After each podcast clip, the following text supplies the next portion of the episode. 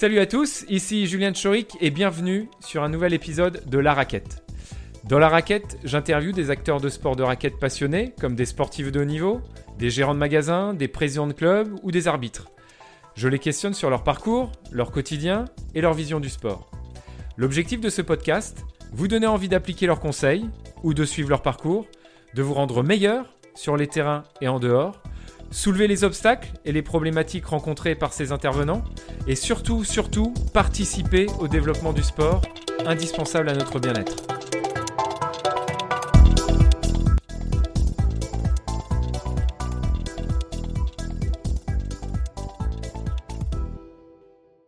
Donc bonjour à tous et bienvenue sur un nouvel épisode de La Raquette.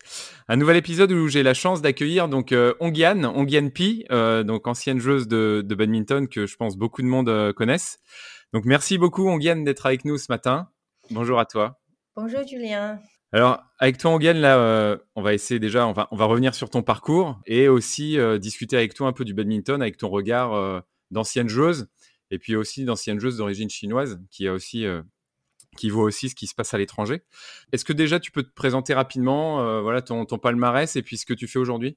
Mes palmarès, euh, je pense que j'étais. Euh, Alors, les, ouais, ou le classement mondial, juste, hein, le classement mondial, c'est grand titre. numéro 2, enfin j'étais longtemps parmi les top 10 pendant quelques années. Enfin, la, voilà, meilleur classement 2000, en 2005, je crois. On était en, en, en deuxième mondial. Ce que je fais aujourd'hui, c'est que aujourd'hui, avec les pandémies, euh, les Covid, euh, le badminton un petit peu ça en arrêt. Hein. Hum, donc du coup, je, travaille quand même euh, en tant qu'ambassadrice et, consultante pour Babala. Et ça fait quand même très longtemps qu'on coopère ensemble. Et là, je travaille un peu plus pour la, en ce moment, on, a travaillé sur la communication en Chine, euh, sur les présentations de produits. Euh, et, voilà, on a des projets aussi en France, en Europe. On va reprendre un peu ta, chronologie pour les gens qui ne te connaissent pas forcément bien. Euh, chose surprenante, à 10 ans, tu as, quitté tes parents pour t'entraîner. Ça, c'était en Chine. Est-ce que tu peux nous raconter un peu comment tu l'as vécu, comment la décision elle a été prise? Est-ce que c'est tes parents, c'est toi? Et comment tu l'as vécu? Parce que c'est pas commun de quitter ses parents à 10 ans. Oui, c'est vrai. J'ai...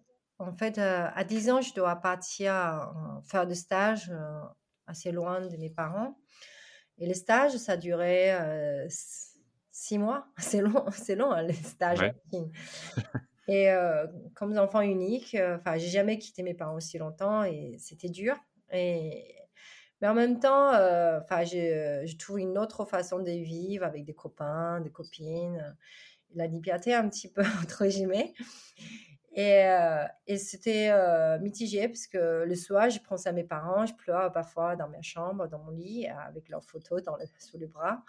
Mais dans la journée, je m'éclate avec euh, ce que je fais en badminton et avec les amis. Et aussi, enfin, le projet, c'est-à-dire d'intégrer dans le centre Provence, devenir professionnel. Et donc, c'est tout excitant. Et donc, l'entraînement est un peu dur mais donc, c'est un mélange de, sentiments. Enfin, à la fois, il y a le manque de, côté des parents et d'autres fois, il y a le côté euh, l'ambition et envie de, progresser et aller prendre ma place, euh, assumer que voilà, je suis bon, je peux être euh, bon, j'ai ma place dans le centre en Provence. D'accord. Parce qu'à à 10 ans, tu savais déjà que tu voulais être une championne? Enfin, comment dire, c'est, euh, on avait euh, cette envie de devenir le champion, mais chinoise. je ne connais pas les champions dans le monde, mais je sais que les chinoises, elles sont fortes et on regardait souvent leurs vidéos. à cet âge avec l'entraîneur une fois par semaine. Et ça nous donnait envie de devenir euh, aussi forte comme elle. Donc, Ok. Et aujourd'hui, tu as des enfants de 7 à 5 ans? Si dans trois ans, le plus grand, il te dit euh, Maman, je vais aller faire un stage euh, de six mois, qu'est-ce que tu lui dis? Je sais pas, je pense que je, vais le soutenir parce que moi, j'ai bien vécu. Donc, euh, je pense que s'il a vraiment un projet qui tient, qui, qui a vraiment envie d'aller là-dedans, je vois pas de d'intérêt de, de faire ça. Et puisque j'ai vécu cette expérience, je trouve que ça me permet de grandir plus vite, presque. Ouais. Et bah, c'est bien que tu. Parce qu'il y a sûrement peut-être des, parents ou des jeunes qui euh, sont dans des structures ou qui veulent aller dans les structures. Pour toi, quand tu dis grandir plus vite, alors là, c'est à 10 ans, c'est très tôt. Hein. En France, on, on quitte pas ses parents, même quand on va dans un pôle espoir, on quitte plus tard, souvent ses parents, un petit peu plus tard. Quand tu dis grandir, c'est de quelle façon grandir pour toi? Bah, c'était quand tu quittes la. Euh, bah, pour moi, à l'époque, c'était quand on quittait les parents, on était dans un centre, on, vécu, euh, bah, on est dans une chambre avec d'autres enfants. Et euh, le week bah, à part l'entraînement du quotidien, tu dois aller à l'école aussi le matin euh, et aller euh, prendre le bus tout seul avec les autres. Et, euh, et rentre à la maison. Donc, tu es, autonome déjà d'aller. Et aussi, le week-end, bah, nous, on doit faire nettoyage, nettoyage des draps, des vêtements, des chaussures et de s'occuper nos week-ends nous-mêmes. Et enfin, tout ça, je trouve que ça ça me, ça me fait grandir. Déjà, de, à la maison, je nettoie rien. Enfin, j'étais ouais. comme mes parents, ils prennent, prennent, soin de moi. Mais c'est là que j'apprends à. Enfin, je passais 12 heures à nettoyer une paire de chaussures, mais voilà, ça fait apprendre.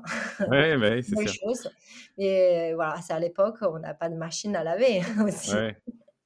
donc tout se laver à la main et euh, l'autonomie donc euh, de savoir savoir gérer sa journée euh, voilà et on, avance un peu dans, l'âge. À quel âge, euh, donc pour ceux qui connaissent pas forcément ton, ton, histoire, tu me contredis si je dis des bêtises, fallait être dans des normes au niveau, surtout au niveau de la taille pour les simples dames, et on te considérait un peu trop petite pour arriver au haut niveau.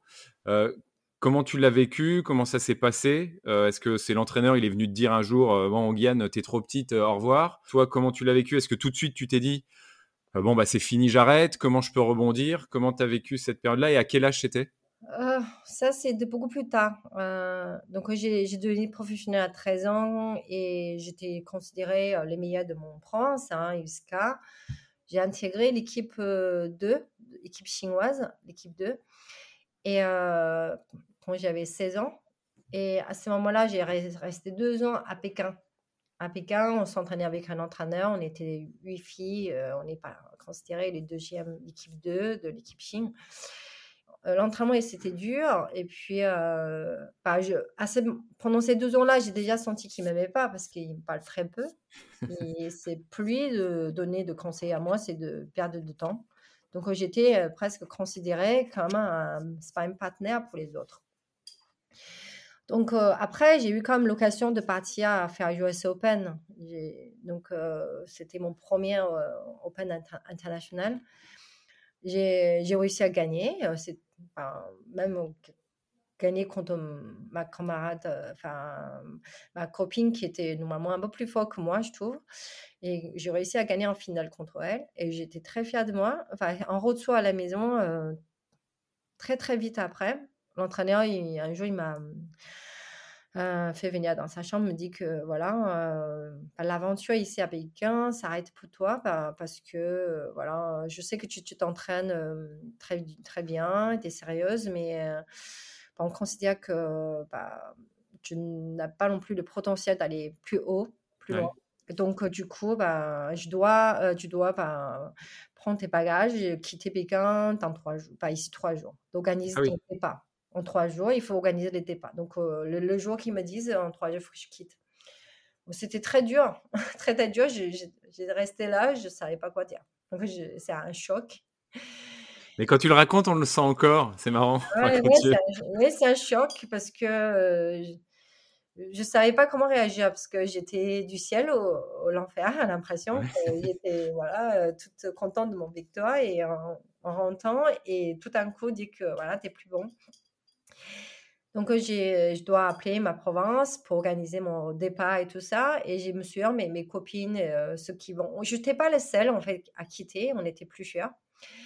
Et en fait, il y a un changement de génération dans l'équipe 2, en fait, à ce moment-là. Il y avait trois qui restaient, trois, quatre, non, quatre qui restaient, quatre qui départ, qui est parti. Donc, sur les huit. Donc, donc, du coup, bah, il y en a deux, trois d'autres, ils ont arrêté de s'entraîner. les trois derniers jours, elles, elles s'occupaient de leur départ. Et moi, je me suis dit, bah, je suis là, j'ai encore le trois jours de possibilité de s'entraîner, je continue à m'entraîner. Mais bon, j'ai quand même des très triste euh, de dire que bah, c'est fini le badminton pour moi et peut-être euh, je vais m'arrêter. Hein. Donc euh, pour mmh. moi, c'était, le badminton est terminé pour moi à ces jours-là. D'accord. Et donc, combien de temps après et, et comment tu as rebondi L'idée de venir en Europe, comment elle est venue? Euh, en fait, quand je suis rentrée en province, j'ai, enfin, j'étais pas motivée du tout. Je, on, a, a fait des compétitions, j'ai perdu euh, tous mes matchs. J'ai pas envie de jouer. J'ai pas envie de m'entraîner. J'ai trouvé toutes mes excuses. en fait, finalement, j'étais dans un état un peu euh, déprime, je pense. Et euh, en même temps, j'étais chercher une solution de sortie. Je me suis dit, alors on est un peu abandonné les études après, une fois qu'on est devenu professionnel. Je me dis, bah, si je ne peux pas aller au centre national, il falloir que je reprends les études si je voulais trouver un travail plus tard. Parce que je ne peux pas jouer badminton toute ma vie. Donc, euh, et puis dans la Provence, on avait, on avait qu'une compétition dans l'année. L'entraînement en Provence, c'est pas facile non plus, c'est dur. Mais euh, tu n'as qu'une compétition dans l'année. Tu n'as pas de compétition internationale. Donc, c'est très compliqué. Et donc, euh, j'ai cherché, je me suis dit, je voulais aller faire des études de langue, l'anglais, donc euh, langue étrangère. Et à ce moment-là, euh, j'ai en fait un monsieur qui s'occupe de relations internationales en équipe Chine qui m'a contacté.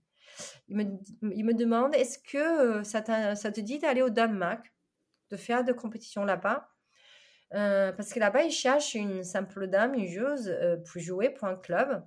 Mais en même temps, euh, j'ai négocié que vous, si tu vas là-bas, tu peux faire cinq tournois dans l'année. C'est les clubs qui le payent, qui te payent, mais tu joues pour la Chine. Et puis, tu as un salaire de. Voilà, à l'époque, c'était 1000 dollars par mois, alors qu'en Provence, j'ai gagné 100 dollars. donc, c'est dix fois plus. Et... Bon, après, tu vas au Danemark, tu vis pas en Chine. là, il m'a illuminé euh, enfin, mon espoir. Enfin, j'ai l'impression, d'un coup, bah, ouais, je vois quelque chose de positif parce que déjà, non seulement le salaire a, vraiment, euh, tu vois, comment tu dis ça? Quand tu as dix fois plus de salaire Ouais, à décupler. ouais, c'est ça. Et derrière, et surtout que j'ai des compétitions, je pourrais jouer et payer par mon club. club.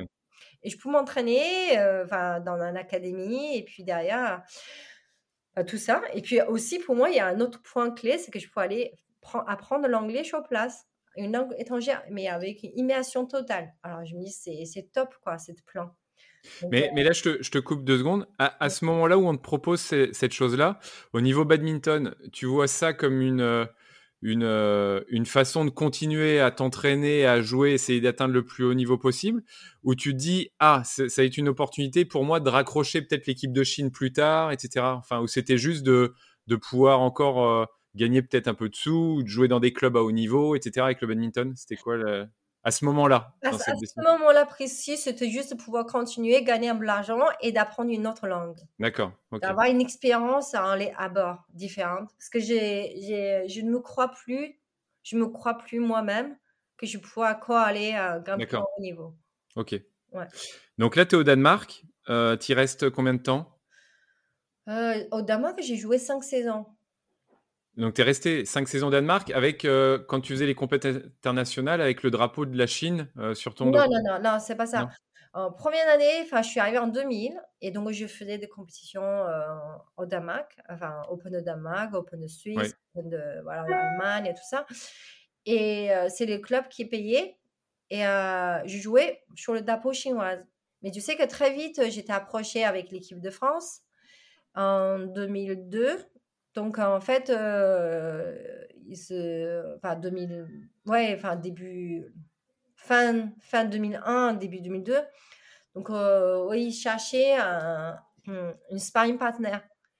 Et euh, j'avais une amie et, qui, qui, est au Dama, qui est français en fait, c'est Bruno. Et il m'a dit, voilà, enfin, est-ce que tu, ça te donnait voilà, envie de, de trouver, prendre ces opportunités? Après, j'ai donc pas ces billets, j'ai rencontré l'équipe de France, mais avec Fabrice, avec Jean-Marc Prochel à l'époque. Donc Fabrice Vallée et Jean-Marc Pochol, ouais. Ouais, c'est ça. Et, et puis, moi, je leur dis, en fait, en fait je vous écris, mais je ne suis pas intéressée, en fait, pour être sparring partner, mais enfin, si jamais je viens en France, ça me, je suis intéressée, c'est de continuer à jouer, en fait. et surtout dans le très haut niveau, j'ai envie de faire des championnats du monde et tout ça. Pourquoi à ce moment-là, je commence à envie de jouer de, pas de compétition internationale? Parce que je découvre que depuis que je suis au Danemark, j'ai fait des compétitions internationales, j'ai de bons niveaux, j'ai réussi à atteindre, bah, gagner les Open de Suisse, j'ai réussi à gagner des compétitions et d'aller dans le cadre final, demi-finale, finale, dans les gros tournois. Et euh, mon classement mondial en un an a grimpé de 0 à, à 16 mondial, tu vois. Donc, euh, donc, je me suis dit, euh, j'ai le potentiel. Et puis, quand j'ai joué avec Camilla Martin, quand je suis arrivée au Danemark, enfin, toutes les semaines, je vais aller m'entraîner deux fois avec elle parce qu'elle cherche une sparring partner. Et du coup, j'allais me sparring avec elle, mais elle était numéro 2, numéro 1 mondial à ce moment-là. Et même en Chine, je n'ai pas d'occasion de jouer contre quelqu'un aussi fort qu'elle. Et quand au Danemark, j'ai réussi à faire ça. Et puis derrière, m'entraîner avec elle, je me demande, c'est elle qui me sparring ou c'est moi qui les sparring? Parce que c'est moi qui progresse. Et du coup, tu vois, en plus, elle me donne des conseils et tout, donc c'était super sympa. Elle m'a dit que, enfin, si tu peux faire les JO, il faut le faire. C'est très, très sympa comme expérience et tout ça. Ça m'a donné envie vraiment de. Donc c'est elle qui t'a qui t'a donné envie de de venir en France, d'accepter, de convaincre l'équipe de France.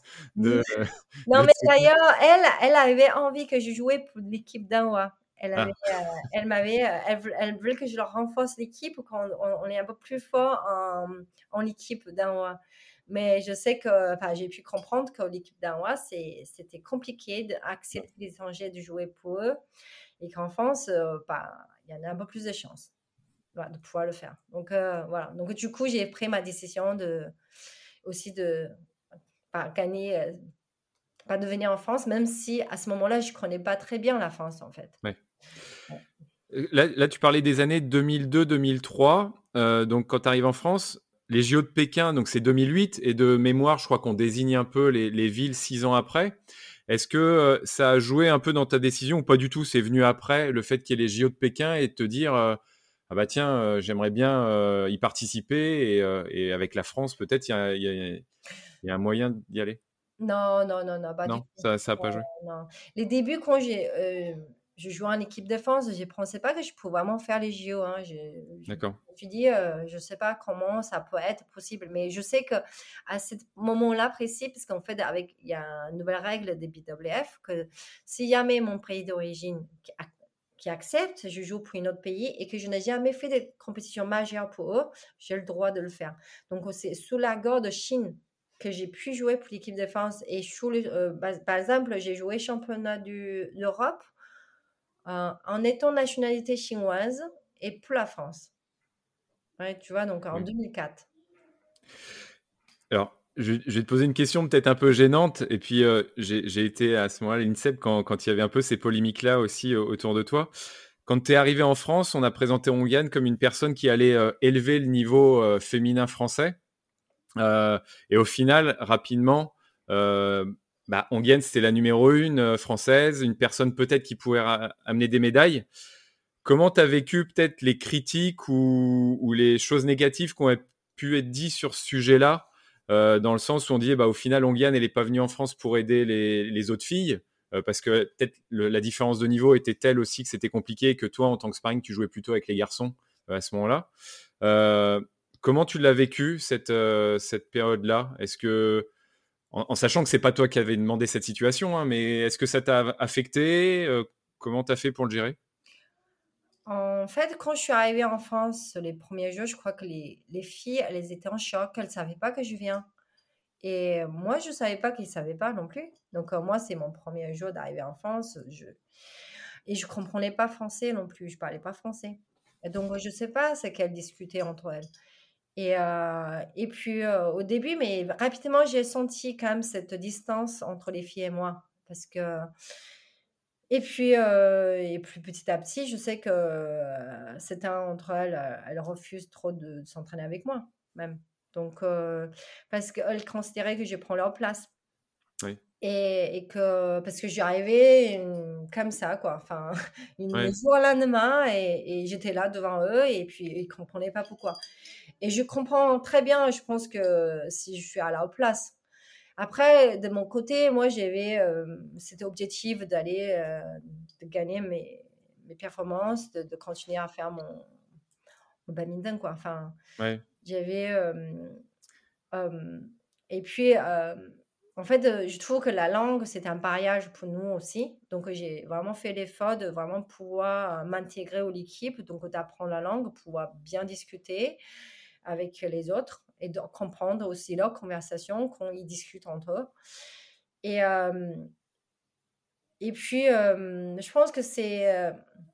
voilà, je pense que peut-être la Fédé à ce moment-là était... Je pense qu'ils n'ont pas très bien géré la communication de ma reven- de raison que je suis venue. eh Ben, ils ont à la fois dit que je suis là pour les filles, mais à la fois ils disent que je dois faire la compétition en haut niveau. Puis à un moment, quand les filles, elles doivent partir à Châtelet-Malabry, tu sais, j'ai écrit Oui. une lettre à la Fédé, en fait, je disais, c'est que ben, moi, je pense qu'il y a un choix à faire entre ma carrière ici en France, soit je suis la personne qui aide les filles à, à progresser, je suis la sparring, soit je suis la personne qui a essayé de gagner un résultat pour, voilà, pour, la France. Donc, à vous aussi de choisir, parce que moi, je ne peux pas faire les deux. Si je suis sparring, bah, on a tellement de l'écart de niveau, bah, c'est un peu difficile. comp- Et puis surtout, c'est qu'à Châtenay, à ce moment-là, il n'y avait pas de garçons là-bas. Il n'y a que des filles d'un côté et garçons de l'autre côté.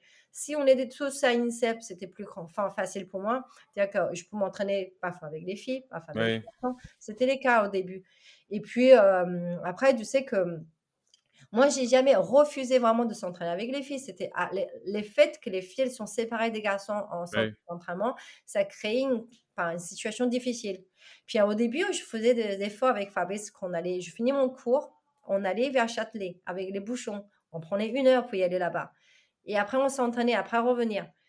Et c'est à un moment ou à l'autre, c'était trop fatigant. C'était trop fatigant pour moi. Mm. C'était toujours moi qui va faire les efforts là-bas, vers là-bas. Et puis, euh, enfin, je, c'était, euh, ouais, c'était une expérience un peu étrange, mais à la fois, je pense qu'à la fin, j'ai pu quand même bien entendre avec les autres. Et euh, surtout, à la fin, quand Tatiana elle a arrêté sa carrière, elle m'a écrit une lettre. Ça m'a beaucoup Donc touchée. on parle de Tatiana Vatier, donc qui était numéro 2 française après Ouais. toi et qui aurait pu se qualifier au jeu si peut-être t'étais pas venu en France. Ouais, elle avait vraiment sa chance de qualifier, hein, je pense que pour, Ouais. euh, pour Athènes, parce qu'elle avait vraiment, euh, elle était pas loin, elle avait une place de près. Elle avait, euh, je pense qu'elle avait le moment. En plus, on a, on a pu qualifier tous les deux. Oui. Et c'était dommage, je trouve vraiment c'était dommage qu'elle n'a pas pu le faire, mais eu une place, c'était première remplaçante.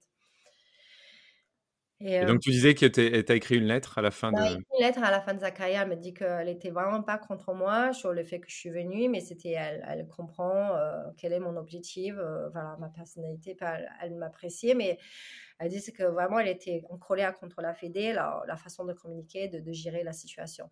Donc euh, on s'est bien réconcilié autour et tout. Donc on est bah, aujourd'hui, euh, on, on se voit, pas, pas qu'on on, qu'on se voit à Bordeaux euh, la dernière fois, c'était très bien. Et puis euh, voilà, on, je- je- Vous avez une bonne relation aujourd'hui. voilà, on a gardé une très bonne relation, on, Ouais. on se comprend et, et tout ça. Donc, Ok. euh, et puis après, en France, tu vois, je suis pas les seules filles étrangères. Donc, il y avait Oni, il y avait Vicky à l'époque, euh, enfin, qui a intégré l'équipe de France. Donc, en même temps que moi, en fait, presque. Ouais. Ok. Euh, par rapport donc là après JO de Pékin, euh, JO de Pékin donc là un, un cas spécial pour toi. Une chinoise française qui va faire les JO en Chine. D'ailleurs, ça, ça a permis à avoir à l'époque pas mal de documentaires. si je me rappelle encore des documentaires sur Stade 2, etc. des choses, enfin, au niveau médiatisation, c'était quelque chose de très bien pour le badminton à l'époque. Toi, côté sportif, euh, comment tu as vécu ce quart de finale euh, au JO Est-ce qu'au final, tu es, contente de ta prestation? Est-ce qu'au final, la frustration de la médaille a pris le dessus sur tout? On va rappeler que voilà, tu as perdu en quart de finale donc contre la future euh, vainqueur, Zhang Ning. 21-18 au troisième set, c'est ça, je crois? 21-19. 21-19 au troisième set. Et tu peux avoir le sourire. Et est-ce que tu étais contente? Bah contente. Je suppose pas après le match, mais a, posteriori, est-ce que parce que tu as été au rendez-vous, il y avait beaucoup de pression. quel est ton, ton recul 10-12 ans après sur ces jeux-là? Je... je pense que je ne peux pas dire que je suis contente de ces JO. J'ai, euh, par contre, on a, quand je regarde en arrière, je trouve que j'aurais pu faire mieux dans certaines choses, notamment sur la préparation mentale. Je n'ai jamais reconnu que j'ai des faiblesses mentales dans ma carrière, mais à ce moment-là, quand je regarde en arrière, je pense que la préparation de la situation n'a pas été optimale optimisé, euh, notamment par rapport au fait que, tu vois, j'ai joué avant en Chine, toujours, on a fait des compétitions en Chine, j'étais toujours été un peu le côté bienvenu. Enfin, j'ai jamais eu de sentiment euh, difficile de jouer sur le dans le terrain. Enfin, quand je vais en Chine, que j'ai toujours senti que c'était normal de jouer contre les, les Chinoises, enfin, gagner ou perdu. Enfin, c'est un match comme dans ailleurs, quoi. Et à Pékin, j'ai sous-estimé que, voilà, à Pékin, c'est une autre chose, parce qu'en fait, la gymnase est immense. Il y avait, c'était, je crois qu'il y a 8000 personnes emplies de, de monde, et euh, on était au centre. Et ces jours-là, en fait, euh, bah, jusqu'à les quatre finales, en fait, euh, les Chinois, ils encouragé. J'ai joué contre les Japonais, contre les autres, et, et j'étais encouragée par les Chinois. Et ce sentiment qui est très agréable, tu vois. Et le jour de quart de finale contre Darny, mais c'est toute une autre histoire, tu vois. Tout le monde était pour elle. Je pense que pour les premiers sets, quand je suis entrée sur le terrain, je me dis, j'aurais être à sa place. Je sais pas pourquoi, parce que je me sentais une. Tu vois ou pas Parce que cette, je pense que j'étais vraiment mal euh, maîtrisé mon émotion, de, de, mon émotion pour la Chine, surtout que j'ai souhaité. J'ai des sentiments aussi forts. Et que... en gros, en gros si, si j'essaye de synthétiser ta pensée, c'est-à-dire que tu te sentais mal à l'aise que ton, le pays dans lequel tu es né, tu as vécu ton enfance, etc., te, te, siffle, enfin, ou te hue, ou pas te hue, mais, mais t'encourage pas? C'est ça qui t'a un peu perturbé? Ça, Je n'ai plus d'encouragement de leur part, et ça c'est sûr. Et puis surtout, c'est que je sais pas, j'étais un peu ailleurs. Enfin, j'étais impressionnée par le dans l'environnement environnement, ah, environnement, de, environnement qui m'a entouré sur ces moments-là. Parce que c'est des choses sûrement que tu as dû vécu que, que tu as dû vivre à dans des Open de Chine avant, etc. Mais, mais tu ne l'avais jamais ressenti comme ça? Non, c'était pas dans cette euh, dimension-là. C'était pas du tout la même dimension. Et, ça, euh, c'est totalement en faisant abstraction de la pression de la fédération, du comité olympique, de ramener une médaille, etc. C'est autre chose, c'est ça? Ouais, je pense qu'il y a un petit peu autre chose. Ouais. D'accord. Et après, le truc, c'est que quand j'ai tu vois, Fabrice, quand je, je finis un premier set, euh, non, je joue presque, tu vois. J'étais là, mais 7, 100%. Ouais. Fabrice, il venait sur le terrain, il m'a engueulé. Il me dit soit tu, tu, tu serrais la main, tu dis stop, euh, c'est fini, t'as perdu. Soit tu t'es mis dans un but, tu essaies de te concentrer, tu rentres, tu vas jouer, tu t'es pas. Et tu vois, c'est les conseils qu'il m'a donné en milieu après avoir perdu un premier set. C'est la première fois qu'il te donnait un, un conseil comme ça aussi dur? Je je me souviens pas, je sais pas, mais c'était, enfin ces jours-là, son conseil, je me souviens toujours. Et c'est que c'est, il me connaît très bien, tu sais, Fabrice, il sait comment me booster, et comment me motiver. Mais euh, là, je pense qu'il était en colère aussi un peu contre moi parce que j'étais un peu ailleurs. Et et magiquement, ça a marché, en fait. Ça a marché, donc j'ai réussi à me mettre dans un bulle, me concentrer, et donc j'ai réussi à gagner le deuxième set. Et après, troisième set, c'était un peu, euh, enfin, pas chance, je veux dire, de gagner ou perdre un peu. Après, dans le tactique, je trouve que j'étais peut-être pas été très bon à un moment que je pense que elle, son tactique, c'était juste de descendre les volants, attaque, attaque. Et euh, attaque centre, même, elle continue à attaquer. Et moi, j'étais trop confiante dans mon défense. J'étais à l'aise dans les défenses. Et j'étais trop, au lieu de reprendre l'attaque, tu vois, et d'imposer sur les points aussi mmh. importants. Parce qu'en en, England, on a fait 3-7 aussi et j'étais gagnée en finale par les attaques à la fin. Même si c'est pas mon jeu initial, mais à ce moment-là, tu, dois prendre l'initiative. Et j'étais un peu passif, je trouve, à ce moment-là. et au dernier moment. Mais euh, donc, il y a des regrets, tu vois, dans le tactique et dans le côté préparation mentale. Et euh, je, sais que pendant une journée après les matchs, j'ai pas mangé. J'ai fait que pleurer.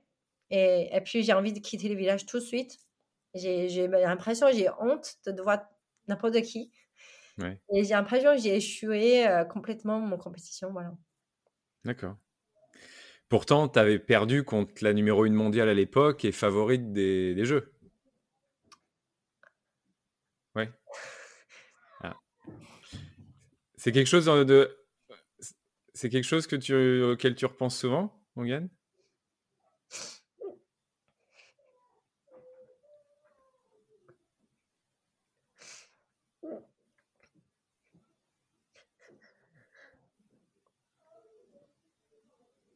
Suis désolée. Non, non, bah, c'est moi qui est désolé de, raviver des souvenirs euh, douloureux. Euh, qui, bah, on le sent, ça, te marque, et c'est tout à ton honneur. Hein. Enfin, pour avoir vécu un peu euh, de près aussi la, chose, enfin, tu avais une pression quand même énorme au JO de Pékin, et je pense que c'est normal que de craquer, enfin, même peut-être dix ans après, même si c'est quelque chose que peu de monde a vécu. Mais bref, donc JO de Pékin. Après 2000, 2010, euh, donc tu, tu, tu raccroches les raquettes.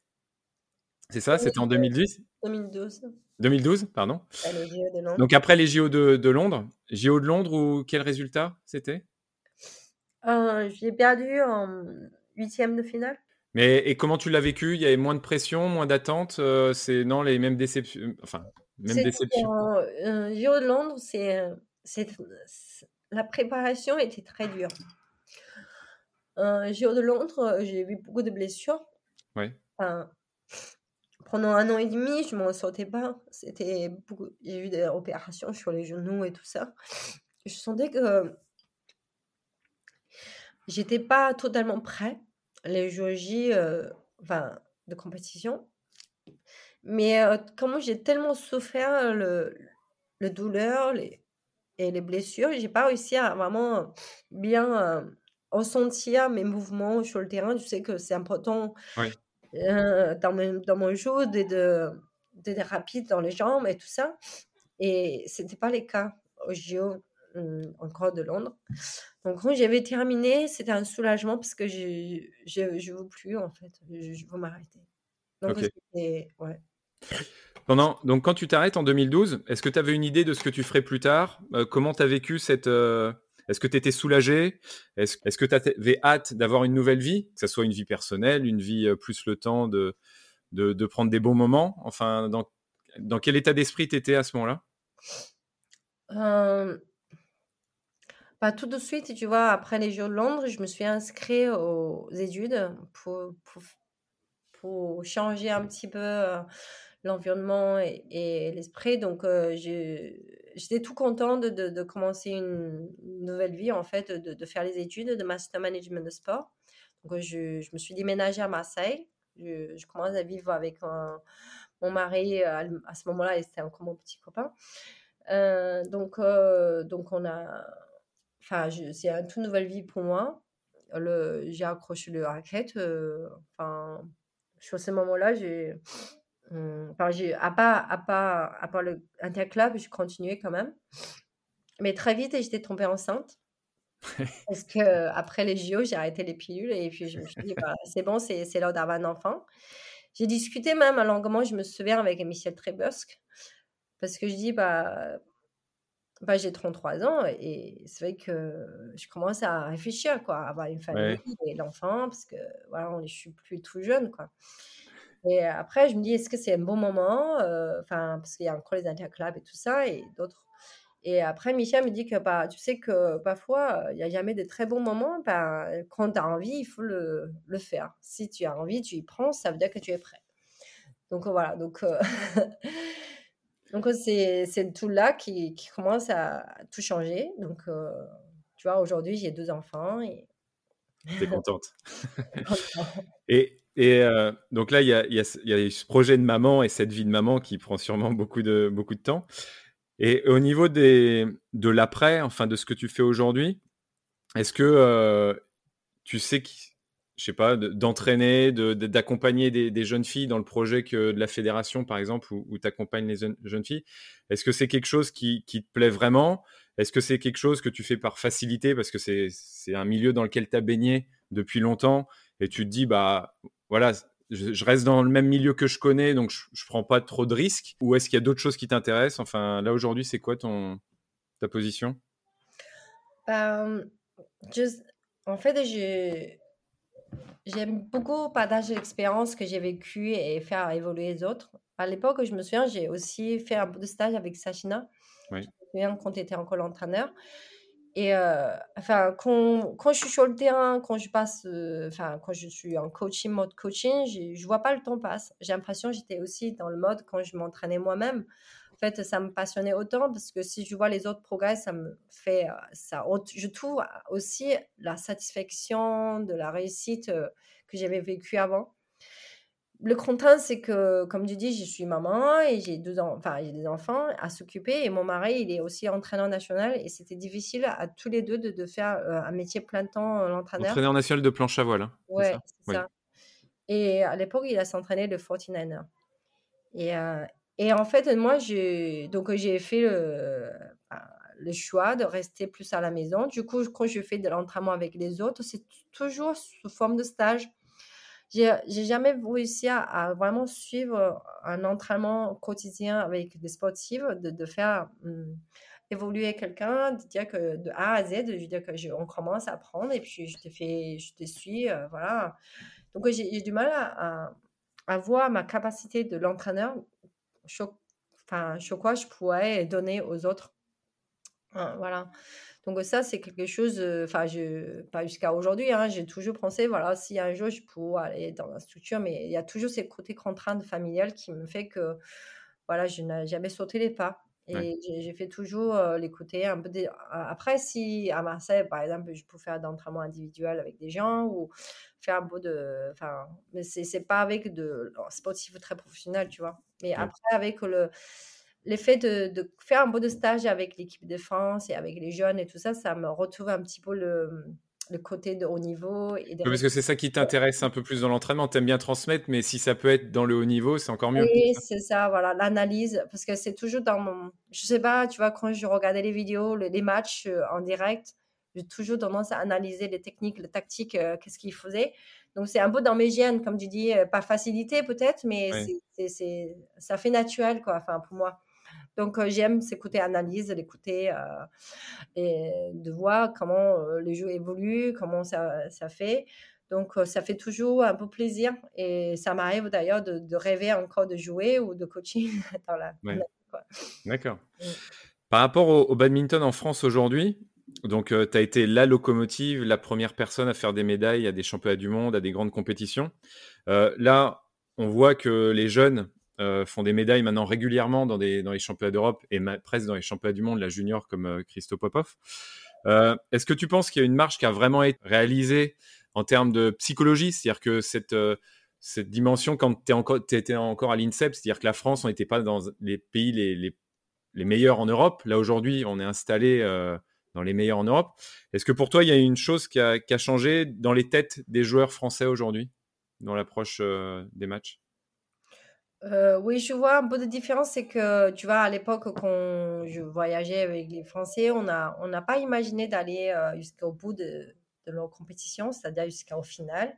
Souvent, on essaie de passer un, un match ou deux. Enfin, sur les, là, tu, tu, tu, parles des compétitions par équipe, comme le championnat d'Europe, par exemple Non, non, non, non je parlais de, de tout, de toutes les compétitions. D'accord.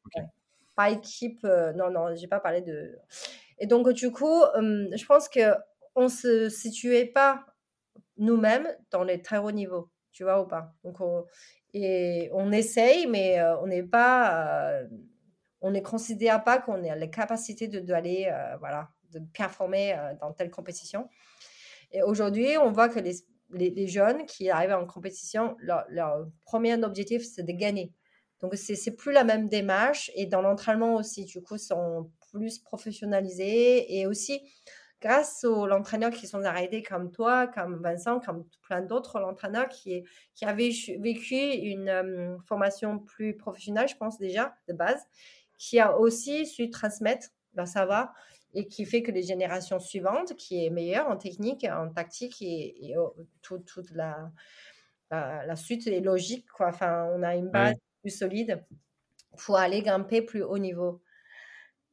Ok. Euh, pour toi aujourd'hui, si, est-ce qu'il y a quelque chose qui manque au badminton français pour atteindre le très très très haut niveau mondial euh, Et s'il manque quelque chose, c'est quoi? Je ne pense pas qu'il manque beaucoup de choses aujourd'hui. Je pense que par exemple, Delphine, Tom euh, et Popov, ils ont commencé à prouver qu'on est aussi capable d'aller grimper très loin, très haut. Après, c'est aussi de la conviction d'avoir pouvoir le faire. Tu vois, la conviction, c'est-à-dire que si je, je, pensais je vais faire ça, je vais continuer pour n'importe quel obstacle qui, est. après, il faut un peu de moyens aussi. On voit qu'aujourd'hui, le monde professionnel en badminton sont plus en plus professionnalisés avec des équipes qui, au-dessous d'une seule sportive, ils sont une team qui gagne. C'est pas une personne, c'est une team. Donc l'équipe donc euh, entière, c'est l'entraîneur, préparateur mental, euh, préparation physique. Il y a, il y a tout, tout, un tas de staff au-dessous d'une sportive pour la performance. Parce que pour, pour, rebondir sur ce que tu dis, donc pour toi aujourd'hui le, le, modèle de l'INSEP, comme on le connaît depuis des années, où on regroupe les gens, euh, enfin plusieurs sportifs, plusieurs joueurs, et qu'on les entraîne un petit peu de la même façon, même si c'est individualisé, est-ce que pour toi c'est la bonne solution ou la solution comme la team Popov ou, ou d'autres joueurs qui, sont dans leur académie ou dans leur club. C'est plutôt ça l'avenir avec une team autour de, toi? Je pense que les deux pour valider. Ça peut se matcher ensemble. Et on a besoin à la fois un peu d'individualisation euh, d'entraînement avec euh, ton équipe qui va vraiment t'aider à analyser tes, tes, compétences et compétences des autres pour analyser tactique, technique et tout ça, enfin en général. Et donc, tu as une côté individualisation, et l'autre côté, l'équipe est très important parce que pas mine on est à la fois individuel, on a besoin aussi des coopérations l'équipe et de, confrontation avec d'autres. Donc, c'est pas comme un tennis, tu vois. Donc, je pense que c'est encore, on a besoin encore, c'est un phénomène de, l'équipe qui, qui nous porte pour vers le haut. Mais à la fois, on a besoin de, de staff qui est individualisé pour nous aider à, à spécifier sur ce que nous on a besoin. Et donc, euh, moi, j'avais bénéficié un petit peu de, de cette. Euh, enfin, Fabrice, à la fin, enfin, il a beaucoup sur moi, quoi. Il est vraiment avec moi, avec. Enfin, j'ai vu euh, beaucoup. oui, il y a quand même pour toi l'importance qu'il y ait un coach qui soit dédié à un joueur et que ce, le, le, le, le, feeling passe bien entre les deux, les deux personnes. Enfin, c'est un... ah, oui, oui, il faut que, bah, il faut que ça marche, ça, ça match, quoi. Enfin, un peu. Et je pense comme Carolina et Fernando. oui. Donc Carolina Marine et Fernando Rivas euh, en Espagne. Euh, trois petites dernières questions. Par rapport, c'est une question que je, voulais te poser, que j'ai pas eu le temps tout à l'heure quand on a évoqué euh, la Chine. Et quand tu jouais contre des, contre des Chinois, une fois que tu étais des Chinoises en France, comment tu, hormis le, match contre Zanding au JO dont on a parlé tout à l'heure, mais comment tu t'arrivais sur le terrain? Est-ce que tu avais une, un esprit de revanche supplémentaire euh, que quelqu'un d'une autre joueuse ou, pas Non, c'était que ça soit une chinoise, une japonaise, une danoise, c'était pareil? Euh, alors Pékin, j'ai plus cette euh, notion d'aller faire de ma revanche parce que c'était déjà, mais bien avant, quand, au début, tout début, quand je sortais de Chine, quand je joue contre les Chinoises, j'ai dans les années 2000, 2001, 2002, et euh, oui, là, j'ai joué contre elle. Je voulais prouver que voilà, j'étais pas le plus mauvais, j'étais aussi capable de gagner euh, contre elle. Mais plus après, euh, enfin une fois, quelques années passées, ben, j'ai plus, je suis plus dans cet état d'esprit en fait. Ok. Ouais, et puis vu que tu jouais souvent contre elle, peut-être que ça s'atténuait aussi. Enfin... Ouais, peut-être. Enfin, du coup, c'est, c'est plus le même. Ok. Toi, personnellement, là, dans, dans 5 ans, tu, la, la vie de rêve euh, dans 5 ans, tu dois où? Faire quoi au quotidien? Euh, Où ça? Ah, J'ai pas du tout réfléchi. ah, bah si. Euh, moi, j'aurais bien aimé, enfin, toujours vivre en famille, bien sûr. Oui. Et j'aimerais bien que, même pas ici 5 ans, mais très vite, qu'on puisse retrouver la liberté de déplacer, de voyager, de respirer librement et de, de, retrouver nos gymnases habituels. Euh, voilà, moi je pense qu'aujourd'hui on ne peut pas se projeter trop loin, mais déjà de, de, proche l'avenir. Euh, voilà, de rêver euh, comme tous les Français, tous les, tous les gens dans le monde, je pense. Et, après, plus personnellement pour toi, est-ce que tu vois ta, ton avenir dans un gymnase, dans le badminton? Est-ce qu'il y a d'autres choses qui te plaisent euh, d'autres, secteurs d'intérêt qui te plaisent et tu te dis, bah tiens, pourquoi pas au final m'orienter par là? Comment tu le vis? Bah, tu vois, aujourd'hui, en faisant euh, de coopération avec Babola, on faisait de, tout ce qui est promotion et autres. Je découvre aussi d'autres métiers un petit peu, entre guillemets, de commerce et autres, de la développement de produits et tout ça. J'ai l'impression, en travaillant avec eux, je, je évolué, j'ai appris de nouvelles choses aussi. Et pourquoi pas, oui, il y a plein d'autres choses, ça peut être intéressant dans la vie, mais dans l'instant, euh, encore, enfin, je pense que le badminton, c'est ce que je, je regarde et je, je suis le plus. C'est, c'est euh, parfois, la dernière fois, j'ai vu un ami, il me dit Ouais, tu prends pas de risques, tu prends pas assez de risques dans ta vie. Il faut que tu essaies de, d'aller euh, challenger toi-même, d'aller vraiment voir un autre métier complètement pour voir si tu es capable de, de, de, de, le faire et de, de challenger. De, lui, il n'était pas 10, il devenait un directeur pour le Lego, tu vois, pour c'est Pedro Young. Et on avait une discussion comme ça. Et bah, il fait la, la partie compétition euh, de ces euh, robots là pour l'éducation mondiale. Enfin, lui aujourd'hui, il travaille dans ces trucs-là. Il me dit c'est c'est tout un autre truc, ça peut aussi excitant, euh, voilà.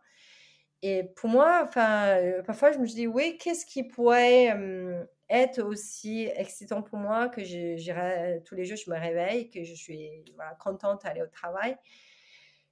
Et dans ce sens, je n'ai pas trouvé. D'accord. le badminton, euh, c'est toujours quelque chose j'ai envie de. Enfin, j'ai envie d'essayer de, si je peux, hein, avoir cette, euh, dans ma tête hein, toujours, de pouvoir qu'il y ait quelque chose de permanence pour que je puisse entraîner quelqu'un, de voir si je peux aider à évoluer. Ah, et puis, euh, ben, franchement, euh, à voir, à découvrir. Et tout ça en France ou peut-être euh, ailleurs? Ça, je, je pense que c'est plutôt France, mais après, euh, selon l'évolution de travail de la famille de mon mari et tout ça, ça peut se changer. Mais bah, je ne me limite pas à un endroit à vivre. Tu vois, dans ma vie, j'ai tellement voyagé. J'ai toujours su m'adapter, donc je me suis dit, ben, n'importe où je vais vivre, je pourrais essayer de, de m'adapter, il n'y a pas de souci. Dernière chose, peut-être des jeunes joueurs, des jeunes euh, gens qui veulent être euh, des champions ou des championnes comme toi. Euh, s'il y a un, conseil que tu devrais donner à ces jeunes-là, c'est quoi?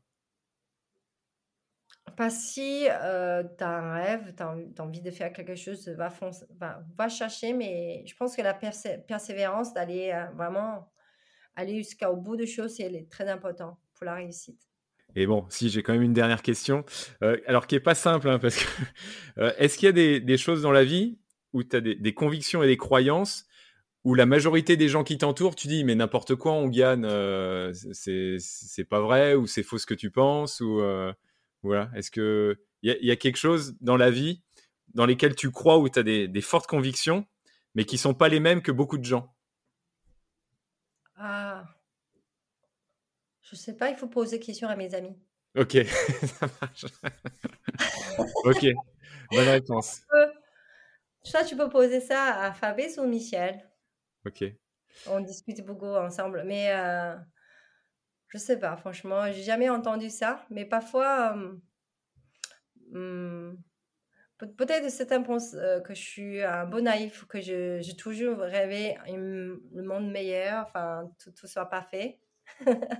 Mais il faut avoir de, ces genres d'imagination pour Est-ce que tu as un petit message à, à, dire, des gens à remercier, des, quelque chose à dire euh, voilà? Bah, je profite de l'occasion de remercier tout, les, toutes les personnes qui m'accompagnaient euh, dans, dans ma carrière euh, voilà, parce qu'on a, on a parlé aujourd'hui, ça m'a encore mis plein d'émotions. Euh, ça me fait repenser à plein de gens, des, des amis que je croisais, à Tatiana, à Fabrice, et euh, à, à, des gens comme Philippe, enfin, tu sais, Philippe Levent. Philippe Levent, le médecin, oui. oui. Qui m'a accompagné. Je pense que ce pas toujours facile de être mon médecin aussi. À mes parents qui m'ont soutenu dans tous mes projets, depuis je suis tout petite, qui m'a suivi toujours aujourd'hui. Et mon mari. Enfin, je pense que j'ai la chance, c'est que j'ai croisé beaucoup de monde sur mon chemin, dans mon voyage. et j'ai eu le soutien de presque de, de, plupart de gens. Et, et, que je suis quand même très chanceux.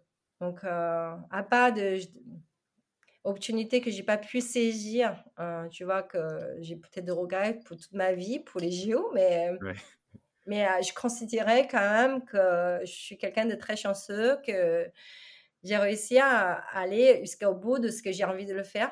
Enfin, dans, même si on ne touche pas les étoiles au final, mais je suis presque. Et donc, voilà, je pense que voilà, merci à tous ces gens qui, qui m'attendaient les mains, qui m'aident à, grandir, à évoluer. J'ai une dernière question, forcément. Euh, quand tu es venu en France, tous les gens dont tu parles, c'est des gens qui t'ont tendu la main parce que euh, au début, tu étais, la joueuse de badminton qui allait gagner des médailles, qui devait gagner des médailles, etc.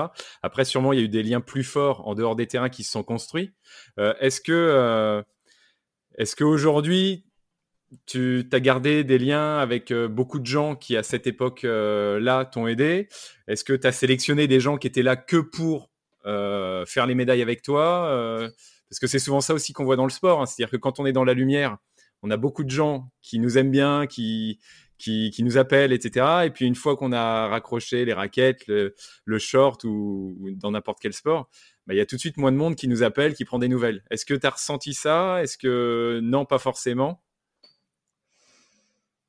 Non, je crois que ça va. Par exemple, euh, toutes ces personnes qui m'ont entouré avant, si aujourd'hui je leur contact, euh, ils sont toujours présents. Hum, donc, euh, après, aujourd'hui, forcément, on ne vit pas dans le même monde parce que je suis à Marseille. Il y en a qui ont chacun son travail, sa vie à mener. Hein. donc, on ne va pas s'appeler tous les jours, mais, mais qu'on a besoin, qu'on s'appelle, on j'ai toujours euh, réussi à retrouver le lien qu'on avait loué avant. Je pense que ça, c'est très important parce que même des amis, quand j'ai vécu loin en Chine, il y a très l'époque, euh, enfin, il y a 20 ans en arrière, enfin, il y a très longtemps, chaque fois que je rentre en Chine, chaque fois on appelle. Là, par exemple, par l'occasion de Nouvel An chinois, on se essaie d'envoyer des textos, on se rappelle. Et ces liens, tu retrouves euh, grâce à ces petits euh, voilà, euh, textos, ces petits appels téléphoniques. Et c'est de mémoire qui, qui est qui, qui bagage, c'est comment mon bagage dans, dans mon, sur mon dos que je vais l'apporter toute ma vie. Et c'est très riche, je trouve. C'était c'est des relations que j'ai vécues humaines et elles sont très riches pour moi. Et euh, moi, je, la, je les garde pour moi. Après, est-ce que les autres, ils considéraient moi comme j'étais avant? Je ne sais pas. Mais en tout cas, chaque fois, moi, j'ai l'impression que j'appelle quelqu'un que je, je connais, que j'avais déjà vécu des choses en commun. Et on a toujours gardé les, les finines euh, enfin, aussi fort. Et donc, euh, je pense que pour moi, ça suffit. Tu vois ou pas? Oui, je vois. on va super. Euh, bon, je vais te laisser t'occuper de tes enfants, euh, on gagne. Euh, merci beaucoup en tout cas pour, bah, pour la transparence, sûrement l'émotion que tu as fait aussi transparaître là dans, dans cet épisode où on, bah, on a bien senti que tu avais un lourd fardeau, enfin un, une lourde responsabilité pour le badminton français et qui, qui va te marquer peut-être pendant, pendant longtemps encore. Et que bah, merci pour tout, merci pour tout ce que tu as fait pour le badminton. Et puis à bientôt je voudrais dire, c'est que c'est pas, euh, je n'ai pas l'impression que je portais très lourd cette euh, responsabilité parce que moi, je le considère, c'était mon rêve que j'ai porté. C'était pas le rêve français, tu vois. Ah bah tant, mieux alors, si tu l'as pas vécu comme ça. tant mieux pour toi. oh, ouais, c'était difficile seulement en 2004 quand j'avais eu de pression parce que euh, Tatiana, elle n'a pas pu participer, tu sais, les JO. Donc, moi, j'ai pu être, mais j'étais blessée juste avant. Et je me suis dit, j'aurais pu laisser ma place à elle si elle aurait été possible. C'était, c'était, ouais, enfin, sur les moments, j'ai, j'avais euh, un peu cette, euh, de, de l'autre sentiment, et, mais plus après, mais après, bon, moi, j'avais, je sentais que j'étais bien à ma place et j'ai, j'ai juste euh, essayé de, d'avancer sur mes rêves que j'avais envie d'atteindre. Voilà. Bah, merci, Angane. Bonne, euh, bonne journée et, et puis à bientôt sur les terrains, euh, j'espère. Oui, oui, j'espère que très très vite qu'on retrouve le terrain. On n'en peut plus là. Ouais. Jouer à l'extérieur, le vent, ça fait un peu difficile. Voilà, euh, c'est fini. J'espère que l'épisode vous a plu. N'hésitez pas à me faire des remarques constructives, proposer des personnes à interviewer ou tout simplement donner vos impressions sur ce podcast à travers la page Facebook La Raquette ou sur ma page LinkedIn Julien Choric. Et encore mieux, le top du top, si vous pouvez mettre une note 5 étoiles ou un avis sur les plateformes iTunes, Apple ou autres, ça permettra de donner plus de punch, plus de visibilité au podcast et aux passionnés de raquettes. Un grand, grand, grand merci à vous et à bientôt